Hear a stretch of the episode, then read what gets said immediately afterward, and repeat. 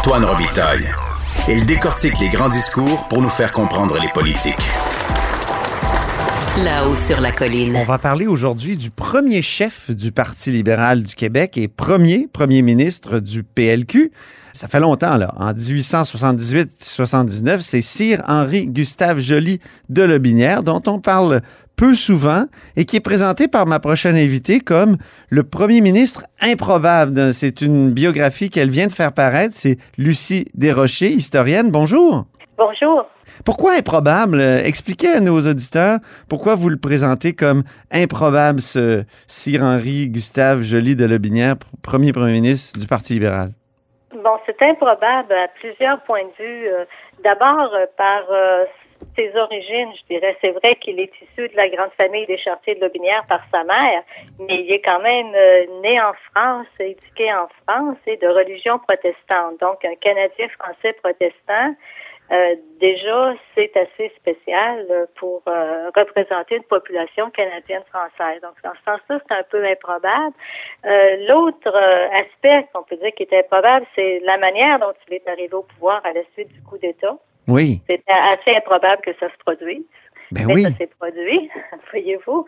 Et puis une, une autre chose aussi, c'est que c'est sa personnalité. Là, c'est un personnage qui est euh, qui est pas. On peut pas dire que c'est un politicien qui est ambitieux. Mhm. Donc, il est arrivé là par des concours de circonstances, par son esprit de devoir. C'est dans ce sens-là qu'on peut dire qu'il était improbable. Eh, Expliquez-nous justement ce coup d'État-là du 2 mars 1878. Il n'est pas arrivé souvent dans notre histoire où un gouvernement a pris le pouvoir par ce type de, de, de, de coup de force. Euh, Racontez-nous ça un peu euh, et expliquez-nous ce qui s'est passé. Euh, bon, c'est, non, c'est pas arrivé souvent. Je pense même que c'est la, c'est la seule fois euh, où c'est, où c'est arrivé. Euh, ben, ça s'est passé parce qu'il y avait un grand projet au Québec, c'était la construction du chemin de fer de la rive nord, euh, qui a a été très difficile à accomplir. Son histoire commence dans les années 1850, mais les promoteurs ont toujours été incapables de le financer. En 1875, le gouvernement du Québec prend à sa charge la construction du chemin de fer de la Rive-Nord et fusionne quelques compagnies de chemin de fer pour euh, former le Québec, Montréal, Ottawa et Occidental. Bon, mais le gouvernement du Québec se retrouve lui aussi devant les mêmes difficultés que les promoteurs privés pour se financer euh, en- surtout sur le marché de Londres, parce qu'il y avait les compagnies de chemin de fer de la Rive-Sud qui lui faisaient euh, concurrence. Bon, donc ça, c'est le portrait euh, politique. Mhm. Mais le gouvernement tenait à réaliser ce projet. Donc, euh, à l'hiver 1878, là, il décide de frapper un grand coup et euh, d'aller chercher l'argent chez les municipalités qui avaient souscrit, c'est-à-dire qui avaient promis de verser des sommes d'argent. Donc là, il fait adopter ce qu'on appelait les résolutions Angers, du nom d'Auguste Réal Angers, qui était le leader en chambre du gouvernement. Le premier ministre, lui, siégeait au conseil législatif. Donc, euh, les résolutions Angers, c'est assez radical. C'est que bon, il impose des, des, des nouvelles taxes, c'est pas c'est pas nouveau, mais ça l'a beaucoup déplu. Mais surtout, c'est qu'il s'attaquait aux municipalités en prévoyant que si les municipalités, les municipalités, on parle des, des- des grandes villes de Québec, Trois-Rivières et Montréal, et de municipalités moins importantes là euh, sur le trajet du chemin de fer entre Québec et Montréal. Donc, si les municipalités ne versaient pas à la demande du gouvernement les sommes qu'elles avaient promises, le gouvernement se donnait le droit d'aller saisir les biens de la municipalité. Oh, OK. C'était très ouais, radical. Oui, et ça s'arrêtait pas là. C'est que hein, il y, a, il y a des municipalités et des, des villages qui n'étaient pas nécessairement très riches. Donc, Mm. si la, les biens de la municipalité suffisaient pas, on allait chez les chercher dans les biens des élus municipaux. Et si ça suffisait pas, ben, on pouvait aller carrément chez les citoyens. Donc, évidemment, ça l'a des plus. Et quand je vous dis que c'est radical, ça l'était. Et qu'en plus, on prévoyait que la loi elle-même pouvait pas être contestée devant les tribunaux. Oh, OK. Ça, c'est le grand coup que le gouvernement. euh, C'est- pire qu'une disposition de dérogation, ça. oui, oui, oui, c'est vraiment, c'est très radical. Et de l'autre côté, il y a le lieutenant-gouverneur euh, Luc Letellier de Saint-Just. Bon, le gouvernement est conservateur, là. Ben oui. Luc Letellier de Saint-Just, lui, c'est un libéral qui sort à peine d'une euh, vie très active en politique et qui se résout très mal à la neutralité qu'exige son poste. Voyez-vous. Et, qui est bâti comme un Hercule de foire. oui, c'est Rumilly qui nous, qui nous, le décrit comme ça. C'est ça. Et puis, on dit aussi qu'il s'ennuyait là, des, euh, des batailles euh, politiques. Alors, il y en a, il a décidé de plonger dans la lutte politique euh, puis il y avait certaines frustrations qu'il entretenait avec le gouvernement. Alors euh, le 2 mars, justement, après que après avoir exigé euh, des explications puis des documents du gouvernement, il n'était pas satisfait. Donc il a décidé tout simplement de renvoyer le gouvernement de Boucherville. Oui, c'est ça. Ça. Et, et d'appeler euh, Joly, qui était le chef parlementaire des libéraux, à former un nouveau gouvernement. Donc, c'est comme ça que Un homme peu ambitieux qui finalement accepte, accepte ce par devoir. Il, accepte. Il accepte, là. Moi, j'ai. Il y a, il a, probablement euh, été.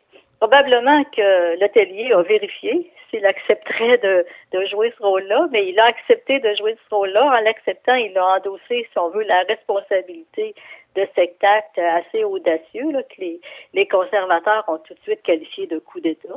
Oui. Alors, donc, euh, et c'est comme ça qu'il est arrivé euh, au pouvoir. C'est ça.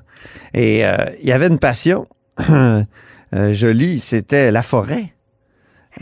Oui, c'était la forêt. La conservation de la forêt, on en parlait, on commençait peut-être à, en parler de, de conserver la forêt. Aujourd'hui, tout le monde est un peu dans ce discours-là. Donc, il était précurseur de ce côté. Oui, tout à fait. Parce que comme j'ai dit, lui a été euh, éduqué en France et euh, il avait une vision. Ben, il avait été éduqué en France, oui, mais il faut dire aussi que comme seigneur de Lobinière, il était propriétaire d'une forêt euh, qu'il exploitait. il coupait du bois sa seigneurie. C'était la manière dont dont il gagnait sa vie. C'était une entreprise euh, très florissante avec un moulin assis à Leclerville. Bon, donc lui-même exploitait la forêt. Mais il avait une vision de la forêt qui était différente de la vision qui était généralement répandue ici. Parce qu'ici, euh, vu notre histoire, l'arbre est, l'ennemi du colon. Donc, il faut mhm. couper l'arbre pour euh, faire de la terre. Et pour ce qui est des des compagnies forestières qui coupent du bois, ben la vision c'était ben on coupe du bois puis il y en aura tout le temps, de, en aura tout le temps. Ça va qu'il n'y en aurait pas toujours, mais leur vision de l'abondance de la forêt était euh, était, pas exacte, voyez-vous. Donc, donc je est arrivé avec des concepts de ben, disons, on, appellera ça aujourd'hui du développement durable. Oui, c'est ça. Il faut faire, il faut euh, cesser le gaspillage de la forêt, il faut euh, reboiser, il faut régénérer la forêt, il faut faire la coupe sélective, il faut lutter contre les incendies de forêt. Et euh, bon, et puis donc il, il était devenu un expert dans ce domaine-là, parce que bon, même les ingénieurs forestiers, c'était une profession qui n'existait pas. Donc, il, était reconnu comme un expert dans ce domaine-là. Il a beaucoup travaillé à la protection de la forêt et à l'exploitation rationnelle de la forêt euh, au Québec. Euh, mhm. En politique, euh, bon, je peux pas dire que pendant qu'il était au pouvoir, parce que c'est quand il était au pouvoir, assez peu de temps, il, c'est le chemin de fer qu'il l'a occupé. Mais comme député d'opposition, il a fait adopter certains projets de loi sur la justement la, protection de la forêt. Parce que son a été député longtemps, là. Il, a, été élu très longtemps. Il a été député de Lobinière de 1861 jusqu'à 1885. Oui. Et ensuite, il a été député à la Chambre des communes dans le comté de Portneuf de 1896 jusqu'à 1900. Aux deux paliers, c'est ça qui est. Mais dites-moi, on parle de on, le, on parle de lui comme le premier chef du Parti libéral du Québec, euh, mais les partis politiques, on, s'en rend compte en, vous lisant, c'était très différent à l'époque. Euh, oui, c'était différent parce que. C'était vraiment pas la même chose qu'aujourd'hui. Non, non. Les, partis politiques n'étaient pas des, des, organisations euh, aussi structurés qu'on les connaît aujourd'hui, d'une part. Puis ensuite, ce qui se passait au Parlement, euh, la discipline de parti, la ligne de parti n'était pas quelque chose de, rigide, même pas quelque chose de vraiment établi. Là. Donc, quand on dit qu'il était chef euh, du Parti libéral, ben, il, est, il était chef parlementaire, son, son influence dans, le parti, parce que dans le Parti libéral, il euh, ben, faut, voir le Parti libéral comme un rassemblement de gens qui se disent libéraux. Là. C'est ça. Donc, il était euh, le chef euh, de cette organisation-là. mais l'historien Trépanier qui nous fait bien voir que du point de vue électoral, par exemple, même s'il était le chef parlementaire du Parti libéral, son, son influence comme chef au moment de l'élection, là, s'étendait pas beaucoup plus loin que la région, du, la région de Québec, puis l'Est du Québec. C'était un autre groupe de libéraux qui prenait euh, euh, la direction de l'organisation dans la région de Montréal, par exemple. C'est ça. Euh, c'était pas une organisation très structurée. Il faut pas le voir comme ça. Mais ça s'est structuré avec le temps, puis même les lignes de parti, c'est commencé à quand même à à, se placer, mais c'était pas ferme à cette époque-là. Beaucoup de tensions avec Honoré Mercier, un personnage qui, qui, qui a beaucoup laissé de traces euh, au Québec. Euh, donc, euh, c'était tendu. Il voyait en lui quelqu'un de, de sans scrupules. Oui, ben oui, ses relations avec Honoré Mercier sont assez spéciales. D'abord, c'est lui qui l'a fait entrer au Parlement à Québec parce que finalement, il pouvait il faut, il faut dire qu'une une fois qu'il a eu le pouvoir, il n'avait pas de majorité en Chambre. Donc, il y a eu une élection et ça s'est fini très serré. Et à l'automne 1878, un de ses ministres, le, trésorier Pierre Bachand, est décédé. Donc, il fallait le remplacer, mais il fallait vraiment qu'il gagne l'élection dans Saint-Hyacinthe. Et à ce moment-là, il y a la, la personne qui pouvait remporter le comté, c'était Honoré Mercier. Mhm. Honoré Mercier déjà était connu pour quelqu'un d'assez ambitieux, euh, de quelqu'un qui, comment je peux dire, qui euh, assez énergique aussi là. Ouais. Euh, donc, Joly l'a fait entrer dans son cabinet. Mais évidemment, Mercier avait une personnalité pas mal plus forte que celle de Joly. Ça n'a pas été long qu'il s'est imposé. Et euh, Joly, même s'il n'était pas très ambitieux, euh, regardait aller Mercier euh, en désapprouvant plusieurs de ses de ses actes là, euh, par rapport aux coalitions, par exemple, qu'il essayait d'établir. Il travaillait dans le dos de Joly pour établir ça. Si bien qu'en janvier 1883, Joly a passé le pouvoir, pas le pouvoir, mais la direction des libéraux à Honoré Mercier. Mm-hmm. Jolie est resté à ce moment-là euh, député encore pour un certain temps. Là, je pense à tout ça, puis j'aime ça faire des, parallèles avec des personnages contemporains.